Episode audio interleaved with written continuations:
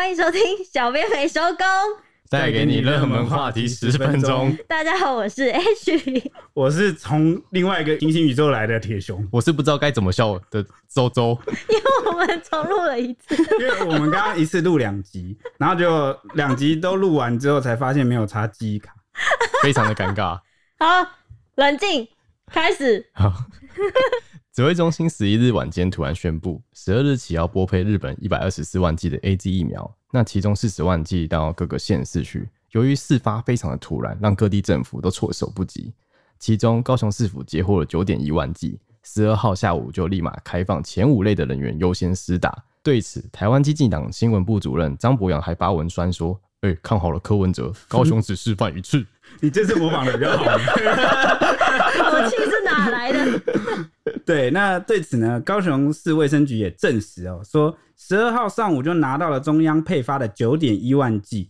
那除了马上分配给军人一点一万剂以外呢，接下来也会给前五类人员优先施打。那他们也感谢中央在这么短的时间内就配送到位。这句话才是重点吧？对，没事没事。感谢中央。对，张博洋的贴文呢，其实很详细讲到说呢，中央指挥中心上午提前供货，高雄下午就可以施打。然后他还说，只要多放心思，提前造册，真的不难，真的不难 啊！他不难，他就强调啊，说只要准备周全，就没有所谓的中央突袭。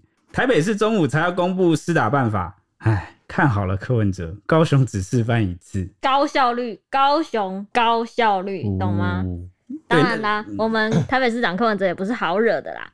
他在下午的北市防疫记者会上就有说，疫苗要发多少有客观的数据，只是他们不知道的时候会很难规划。话锋一转，马上拿出股市来比喻，反击张博洋说，不晓得在政治的场域上面。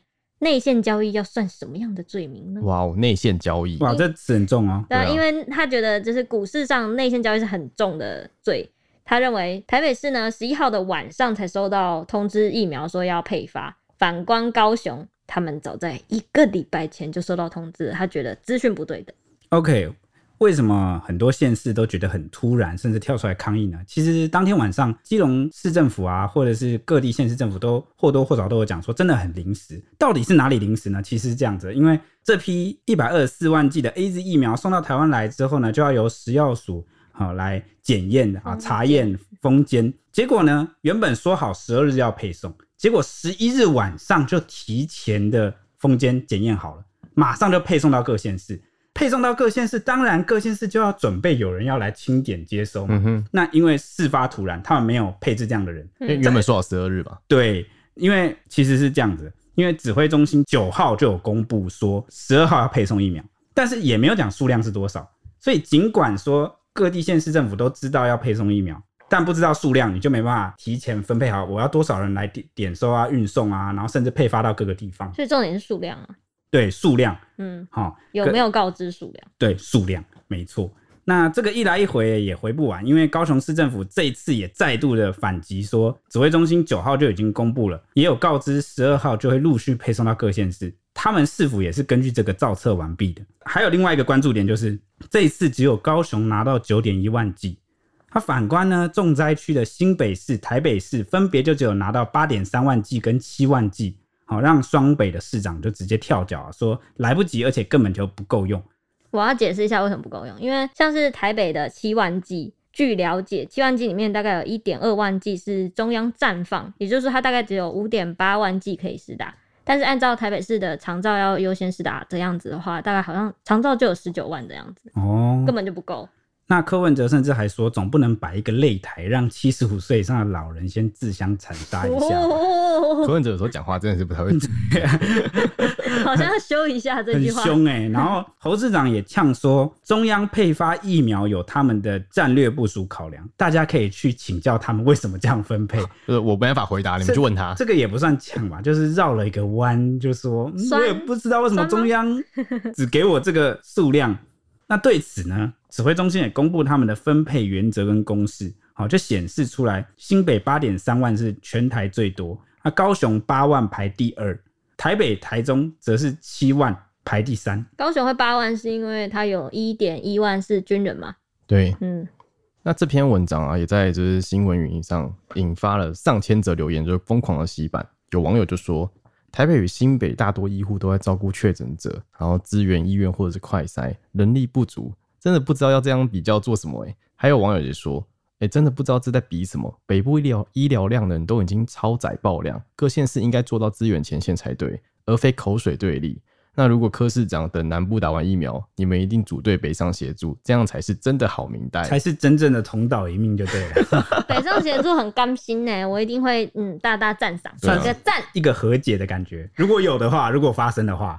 哦那也有网友说啊，有人跟我一样，现在听到什么“看好了，只示范一次”的口号，就会让人觉得很尴尬吗？已经听到听到耳朵都已经要长茧。我是不会觉得尴尬，因为我觉得很好笑。你说因为使用者嘛？我不知道，因为政治人物到底知道什么叫 flag 啊？不要乱立。那有网友就说。人民死亡也可以做得很好，如果真的做得很好，会有今天无法收拾的局面吗？这到底是什么党？面子跟利益居然超越了生命。刚刚不是说这段要剪掉吗？你还是再讲一次？没有啊，这网友留言，这跟我没有相关。哦，好，好，OK。那讲到这个，我觉得这两天有个很甘心的政治人物，你们猜谁？就是恰吉王世坚。鬼娃哦，是这样啦。他因为他有讲说，最近不是很多起。很多权贵去强打疫苗嘛，嗯，那他就有讲说，政治人物最没资格先打疫苗。为什么？他说，因为全台湾最不缺的就是政治人物。他说，所以他呼吁所有的政治人物跟政治工作者，哦，先退出这个优先施打的行列。那他也会，他也是愿意最后一个再打。哎、欸，让我想起那个朱学恒前几天也有讲说，缺的是为民喉舌的人嘛。对啊，哇，这个。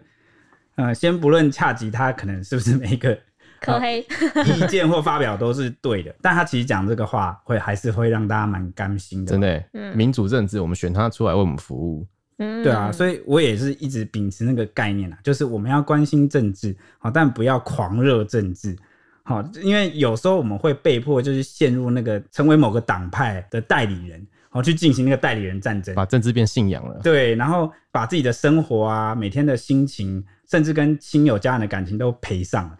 哎、欸，像北北就做的很好，他就没有跟我撕裂。对，而且他一直被我们公干。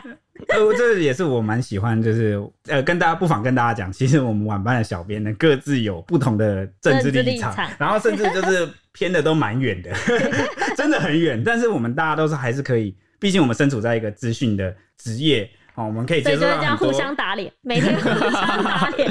我们各方的资讯其实都超越某些同温层，不会啦，我们也没有再转一些有有的没什么懒人包什么。毕竟我们还是要查证啊。对对对对对。那大家都能心平气和的讨论，这也是我们蛮喜欢这个公司的。我觉得我觉得我们不错，我们就把这个东西当幽默，笑一笑看待。对对对对，那你讲你的，我笑一笑，然后打脸你，很开心这样。原来原来我讲话的时候你们是这个心态。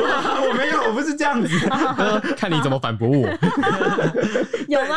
对，但我觉得我们这一点就把握的很好啊，就是我们关心政治，好，我们也有各自认同的政治人物跟想法。好，但是我们不要为此就是伤感情。没错，以后我们不服就图战。你要做图是不是？做图开始做图。现在截至我们现在录音的时间是六月十三号晚间，至今死亡人数已经到了四百一十一人，换算下来致死率已经上升到三点二趴。已经比全球的死亡率二点七趴多还要高，蛮多的。而且从这一波本土爆发算起，过去大概一个月的死亡人数已经达到三百九十九例，疫情非常的严峻，而且我们三级警戒还在持续当中。最近呢，就有一个康复之家的护理师女负责人上吊自杀，这起事件真的是震惊了社会。而且包括之前还有一起是首例医护人员染疫病逝的消息，这恐怖的死亡案例一直出现，让网友都很心疼。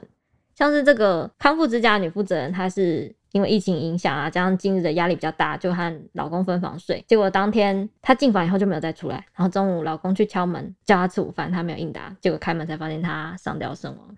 天哪，蛮恐怖的。另外一起是台大有一个收治一个到院前死亡的患者，是他是在三重一间诊所七十多岁的老医师。他七天前有曾经接种 AZ 疫苗，然后他有慢性病史，结果最近有出现一些症状，后来被发现在家中跌倒送急诊，然后因为隐形缺氧病史，是第一个因为染疫过世的医护人员。好在最近疫苗这一批已经到了，就能够优先让医护有盔甲去对抗这个疫情。对呀、啊，对啊，不然在第一线真的非常危险。看好多医护真的是双北都重灾区。嗯、对，那这些遗憾的事情，就希望就不要再发生。包括我们刚刚忘了插记忆卡也是一样。对，不要再发生。真的不能再发生了。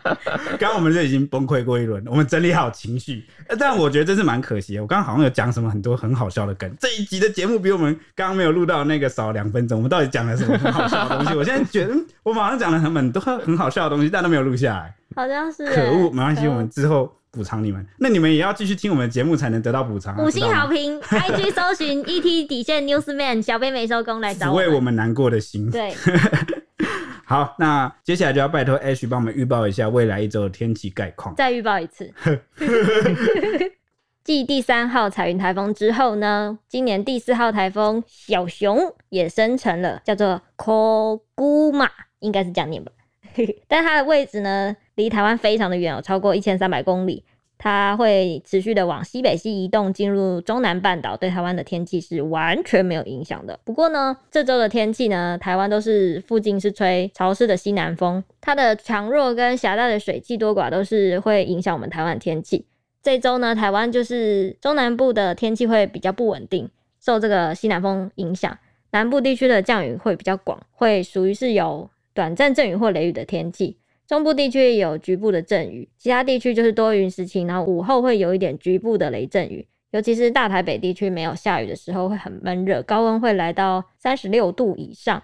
专家就有说呢，这一波的西南季风影响啊，最新的预报显示就是有越来越弱的趋势，主要是因为太平洋高压有东退的太多了，导致西南季风有点冲过头。虽然说它的影响还在，持续时间也蛮长的，大概就是一个礼拜的时间。初步研判，它至少会从十五号到二十号，在西南沿海一带地区，深夜跟清晨的降雨会蛮明显的。